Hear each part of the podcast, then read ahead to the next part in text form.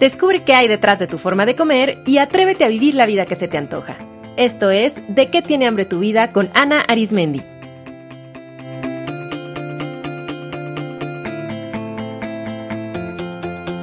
Este es el episodio número 54, Fear Foods, alimentos que asustan.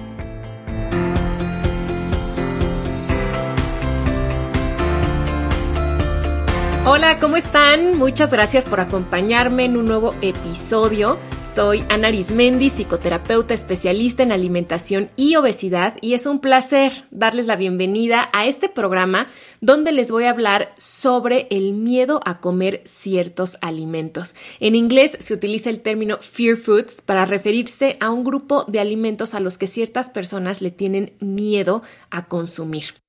Pero bueno, antes de empezar, les quiero recordar las fechas de mis próximos talleres de qué tiene hambre tu vida. Este fin de semana, ya en un par de días, 20 y 21 de agosto, voy a estar en San Luis Potosí.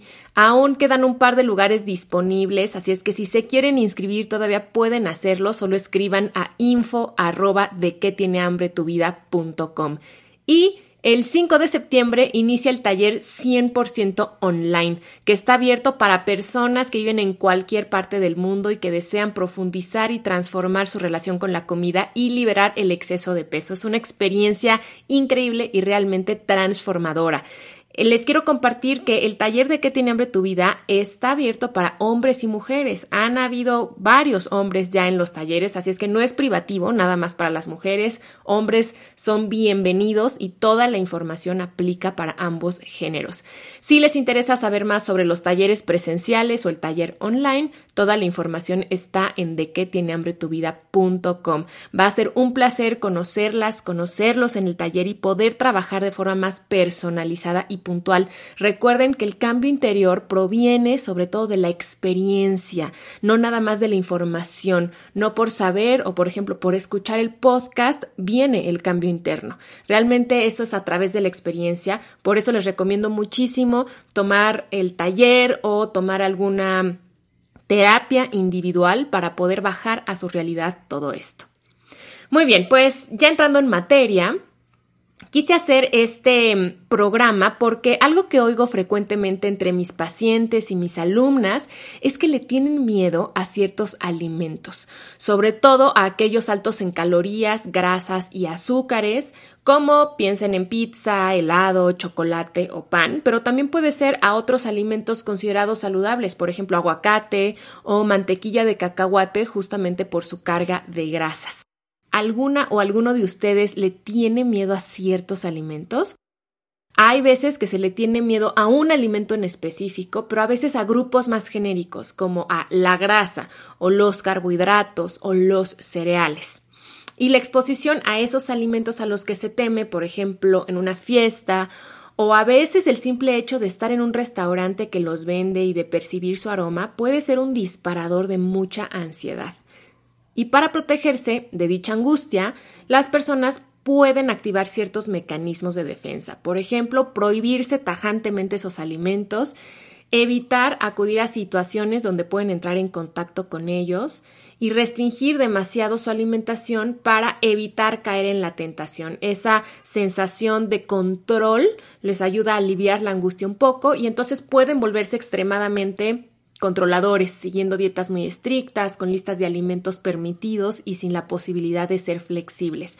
Esta restricción para tratar de controlar la angustia eh, puede llevar los extremos como que eviten eh, situaciones sociales como cumpleaños, carnes asadas, comidas en el trabajo y que eso empiece a afectar la calidad de su vida social o de su vida familiar o en pareja por el terror que sienten a, a veces solamente estar en un contexto donde los pueden encontrar. Por otro lado, puede ser que las personas con miedos a ciertos alimentos se enfrasquen en un ciclo de restricción que después desencadene un periodo de comer sin control para después regresar a la privación, porque como les platiqué en el episodio 31, restricción siempre lleva a rebelión y entonces que estén atascados en ese, eh, atorados en, en ese ciclo, círculo vicioso. Entonces, ya sea que de pronto consuman en exceso ese alimento al que le temen o que se lo prohíban por completo, al final están viviendo en un miedo constante y eso es lo que es disfuncional. Mucho ojo, no es lo mismo decidir no comer chocolate porque, por ejemplo, causa dolor de cabeza, pero no, no hay miedo, no hay angustia, se puede convivir con un chocolate enfrente, no hay ningún problema. Si se va a un restaurante y la persona pide un chocolate caliente, no se sufre. En este caso sí hay mucho sufrimiento. De hecho, la persona invierte muchas horas y energía pensando en cómo evitar entrar en contacto con esos alimentos, cómo aguantarse las ganas o fantaseando y luchando con esa fantasía de que un día los puede comer. Entonces vamos primero a identificar qué significan estos miedos a la comida, cómo se originan y lo más importante les voy a compartir cómo superarlos con algunas estrategias. Entonces lo primero que quiero aclarar es que realmente no se le tiene miedo al alimento en sí. Esto es bien importante entenderlo. La comida solo es el objeto donde se deposita un miedo interno. Entonces, no es la fresa, el aguacate o la rebanada de pan en sí lo que realmente nos asusta, sino el miedo que estamos proyectando ahí. ¿Y como cuál puede ser ese miedo? Pues sobre todo el miedo al rechazo, el miedo al fracaso, a no ser suficiente, a no ser capaz y a no pertenecer. Quiero que ubiquen algún alimento al que le tengan miedo si este es su caso y pregúntense por qué. O sea, ¿de dónde viene ese miedo? ¿Por qué les da terror comer eso? Las respuestas más comunes son porque creen que engorda, porque creen que les va a hacer daño o porque creen que comerlo les va a causar descontrol. Es el caso de las personas que dicen, no, es que si me doy permiso de comer un pedacito de chocolate, al rato no voy a poder parar y me voy a comer toda la barra o muchas barras. O estoy segura que si me doy permiso de comprarme un pan, al rato no voy a poder parar y por días voy a estar consumiendo pan. Entonces, lleven esto, este cuestionamiento un poco más allá, que es como lo que hacemos en terapia, y pregúntense, a ver, ¿y si en verdad por comerme un aguacate engordara, qué pasaría? O sea, ¿qué pasa si engordo? Y además, ¿qué tanto realmente podría engordar de comerme, incluso si llegan a hacerlo, todo un aguacate? O por ejemplo, si en verdad les llegara a enfermar comer cierto alimento, a ver, ¿qué pasaría? O si en verdad causara descontrol, ¿qué es lo peor que podría pasar? Si se dan cuenta y si llevan este cuestionamiento a niveles más profundos, muchas veces ni siquiera la gordura misma es el miedo central, sino lo que se cree que el exceso de peso, de peso trae consigo. O sea, hay personas que dicen, me da miedo comer pan porque el pan engorda. ¿Y por qué te da miedo engordar? Y entonces ahí es donde surge el verdadero miedo. Y es porque se cree que estar gordo eh, va a generar rechazo, fracaso o soledad, por ejemplo. El temor a la enfermedad también es al final miedo a la muerte, que es un miedo a no ser. Y el descontrol representa un miedo a toda la energía contenida. Voy a hablar de eso un poquito más adelante, a dejar salir, a permitir ser. Lo que nos da miedo con el descontrol es justamente esa energía interna que no sabemos qué hacer con ella. Yo también he observado que un miedo que lleva a la evitación de los alimentos es el miedo a sentir placer. Y aunque esto suene a veces contradictorio porque todos dirían, no, pero el placer es algo que se siente riquísimo y trae mucho bienestar y es algo que estamos programados para buscar, eso es cierto, pero muchas personas le tienen miedo porque no se creen merecedoras de él o porque el placer es una sensación que perciben que las pone en peligro, en una posición vulnerable y por eso también la evitan. Yo he tenido casos de alumnas y de pacientes que evitan, por ejemplo, postres o cosas como lácteos o mantequilla, porque ese, ese sentir tan rico, ese bienestar que las pone en un estado de relajación, como que baja la guardia y entonces se sienten vulnerables. Y obviamente esto tiene que ver con algún episodio de algún trauma profundo en su vida. Entonces, antes que nada, quiero que se den cuenta que en realidad no le tienen miedo al alimento en sí lo que ocurre es una proyección de miedos muy profundos que en pocas palabras es un miedo a ser, a ser el cuerpo que eres y no el de las revistas, a divertirte, a sentir placer y el miedo a que todo eso haga que no encajes o que te critiquen o que te ponga en una posición de peligro o que Tal vez todo eso, permitirte el placer o permitirte tener el cuerpo de curvas que tienes, va en contra de los valores que tú has elegido creer. A todo esto, además, hay que sumarle que vivimos en una sociedad donde se promueve este miedo, ya que el ideal de delgadez genera un terror no solo al sobrepeso y a la obesidad, sino incluso ya casi casi que a cualquier manifestación de grasa corporal en el cuerpo. Ahora el ideal de delgadez se ha ido transformando en un ideal por un cuerpo fit, un cuerpo fuerte.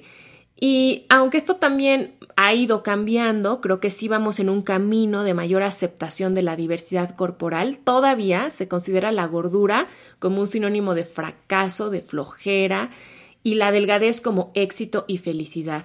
Y aunque sabemos que esto es totalmente ilógico, o sea, ninguna característica física de ninguna persona le trae automáticamente ni felicidad, ni dinero, ni pareja, pero finalmente es un mensaje inconsciente muy arraigado que todavía está presente en muchas personas y que por eso las lleva a todo esto. Y otro factor también es que la obsesión por la delgadez o por el cuerpo fit genera una mentalidad de dieta donde se moraliza la comida, o sea, hay alimentos que se consideran buenos y otros malos y comer de los malos es como un pecado que te hace mala persona, poco disciplinada, y aparte, bueno, que supuestamente te va a llevar a subir de peso. Entonces vivimos bombardeados de información que nos dice por un lado que el pan engorda, luego que no, que son las grasas, las malas y luego que tal alimento produce cáncer. Entonces estamos inmersos en mensajes extremistas. Unos alimentos son lo peor y casi casi que nos van a matar al primer bocado, mientras que otros son súper alimentos y son casi casi sagrados porque lo curan todo. Y la realidad es que ni uno ni el otro. O sea, sí, por supuesto, existen alimentos con mayor valor nutricional que otros. Sí es cierto que hay productos que hasta yo cuestionaría si realmente son comida, como un Twinkie, pero aún así, ningún alimento por sí mismo tiene la capacidad de aumentar la grasa corporal, de enfermar o de curar. Eso es el resultado de todo un estilo de vida. Tampoco porque coman eh, guaraná y guanábana y sus... Em, chía y todos estos como superalimentos, pero no llevan un estilo de vida saludable, pues tampoco eso los va a curar de enfermedades.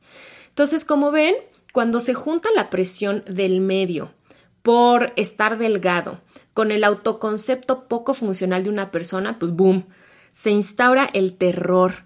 ¿Y quiénes son los malos? El pobre aguacate, solo por ser tan cremoso y delicioso, el pan con su aroma irresistible, la mantequilla y la crema de cacahuate se vuelven los malos del cuento y se genera la fantasía de que si se logra controlar su consumo, entonces ya todo será tranquilidad y felicidad. Pero eso ya sabemos que solo brinda alivio momentáneo, pero los miedos centrales ahí siguen. Y si han escuchado también los episodios en los que he hablado más de antojos, saben que cuando tenemos un antojo repetitivo de algún alimento es porque trae un mensaje y ese mensaje es que algo nos hace falta a nivel fisiológico o a nivel emocional, incluso también a nivel espiritual. Y ese antojo no se va a ir hasta que no decodifiquemos o descifremos ese mensaje. Así es que por un momento podemos aguantarnos las ganas de comer, pero al rato eso va a resurgir y va a resurgir con mayor fuerza. Entonces, ¿qué hacer? Les voy a compartir una serie de estrategias para superar el miedo a ciertos alimentos, no sin antes acotar que las personas que han vivido con anorexia o con conductas demasiado restrictivas requieren apoyo profesional para hacer frente a sus miedos, así es que si es su caso, busquen ayuda. Las personas con anorexia o con conductas muy restrictivas tienden a tener listas larguísimas de fear foods, tan largas que a veces sus listas de alimentos permitidos se reducen muchísimo. Entonces, no tienen por qué pasar este proceso solas. Recuerden que para los profesionales que nos dedicamos a esto, es un placer acompañarlas y apoyarlas y además tenemos el entrenamiento necesario para hacerlo. Bueno, dicho esto, hay muchas cosas que ustedes pueden hacer. Desde la psicoterapia, la estrategia que más se usa es la terapia de exposición, que consiste en gradualmente entrar en contacto con esos alimentos que te dan miedo para que te des cuenta que puedes tolerar la ansiedad que te generan y que además no pasa nada si te das permiso de comerlos. La mayoría de estas ideas que tenemos de lo que creemos que va a pasar si nos permitimos consumir esos alimentos no son más que eso, ideas. Son distorsiones de pensamiento, son exageraciones, son probabilidades llevadas a un extremo. Entonces, cuando nos enfrentamos a la realidad de lo que ocurre cuando comemos un alimento, muchas veces todas estas distorsiones se caen. O sea, se dan cuenta que si se comen un chocolate, no es que les salga inmediatamente una lonja, ¿no? En el abdomen, ni tampoco que van a subir un kilo. Y también se pueden dar cuenta que pueden ir tolerando la ansiedad y que tampoco siempre se descontrolan. Ahora, es importante que la terapia de exposición la lleven a cabo una vez que ya hayan adquirido ciertas herramientas para manejar la ansiedad. Entonces empiecen por ahí y si es demasiado abrumador, háganlo de la mano de un experto. Si lo quieren probar, la manera de hacerlo, yo les recomiendo es que hagan una lista de todos los alimentos que les dan miedo o que consideran malos o engordantes y ordénenla de los que les generan menos ansiedad a los que más y comiencen probando con los que son más tolerables y vayan poco a poco avanzando. Cada vez que se expongan, háganlo poco a poquito. Tal vez primero solo puedan tolerar estar en un restaurante que vende esa comida, ni siquiera van a pedir el alimento, pero pueden comenzar tolerando estar ahí, darse cuenta que lo pueden hacer. Y luego pueden empezar comiendo un poco y realmente observando qué pasa con su cuerpo, con sus emociones y con sus pensamientos. Aquí el manejo de la respiración es vital y también, como les decía, contar con algunas otras herramientas para el manejo de la ansiedad. Otras estrategias muy útiles son escribir una carta a esos alimentos diciéndoles que a partir de ahora no tienen ningún poder sobre ustedes y que ustedes retoman su propio poder, como haciendo un marcador de tiempo diciendo, ok, ya comprendí que nada más estoy proyectando un miedo en este pastel y voy a retomar ese poder en mí. El alimento no tiene el poder de hacerme actuar o de hacerme sentir X emoción. Eso lo decido yo. Entonces retomen ese poder, eso es muy importante.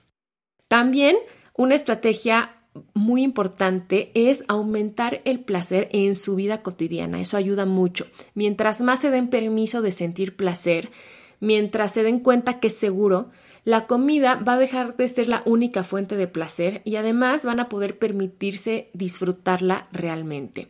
Les puede servir escuchar el episodio 12 que se llama placer, el ingrediente secreto para adelgazar. Otra estrategia es darse permiso de ser ustedes mismas. Y claro que esto puede tomar tiempo porque requiere autoconocimiento, confrontar condicionamientos sociales, pero mientras más acepten su propio cuerpo, sus gustos, sus intereses, sus talentos, menos van a tener la necesidad de ser como todos y de cumplir con estas expectativas y podrán ir cultivando hábitos positivos para ustedes. Mientras más se conozcan y se acepten, menos va a ser el miedo al rechazo o al fracaso. Y la última estrategia que quiero compartirles es aprender a canalizar su energía interior. Y esto es especialmente útil para los atracones. Fíjense, para mí un atracón es la manifestación de tu inmensa energía que simplemente no estás canalizando de forma correcta. Tal vez no te estés dando permiso de decir lo que piensas, de hacer lo que te gusta, de sentir tus emociones, de ser creativa e innovar o de tener una vida sexual plena. Y entonces la energía se acumula y cuando ve la oportunidad, pues sale, porque si se quedara ahí atorada te iba a enfermar.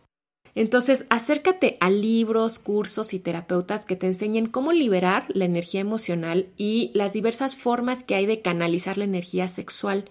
Y eso te va a ayudar a reducir muchísimo los atracones. Por ejemplo, bailar, hacer arte, expresarte vía oral o escrita son grandes formas de lograrlo. Me encantaría que me platiquen si ustedes le tienen miedo a alimentos y cuáles son y qué han hecho para tratar de reducir esa angustia y con cuál de estas estrategias les gustaría comenzar a probar.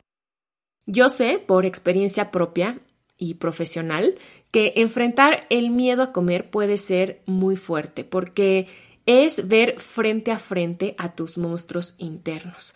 Muchas personas de pronto no cobran conciencia de que para ciertas personas que tienen este conflicto con la comida, realmente sentarse a comer una hamburguesa o darse permiso de tomar una copa de vino puede ser algo profundamente confrontativo. Yo lo entiendo, pero ten la confianza que puedes lograrlo.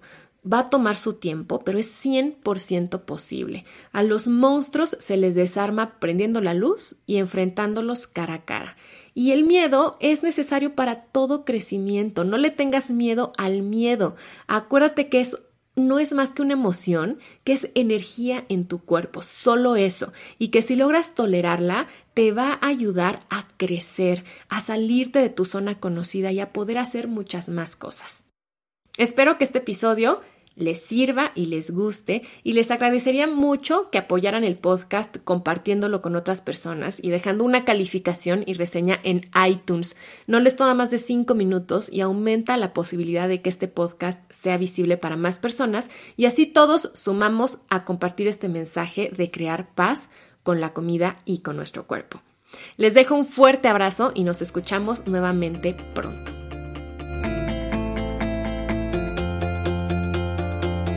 Esto fue De qué tiene hambre tu vida con Ana Arismendi. Para más información visita www.dequetienehambretuvida.com.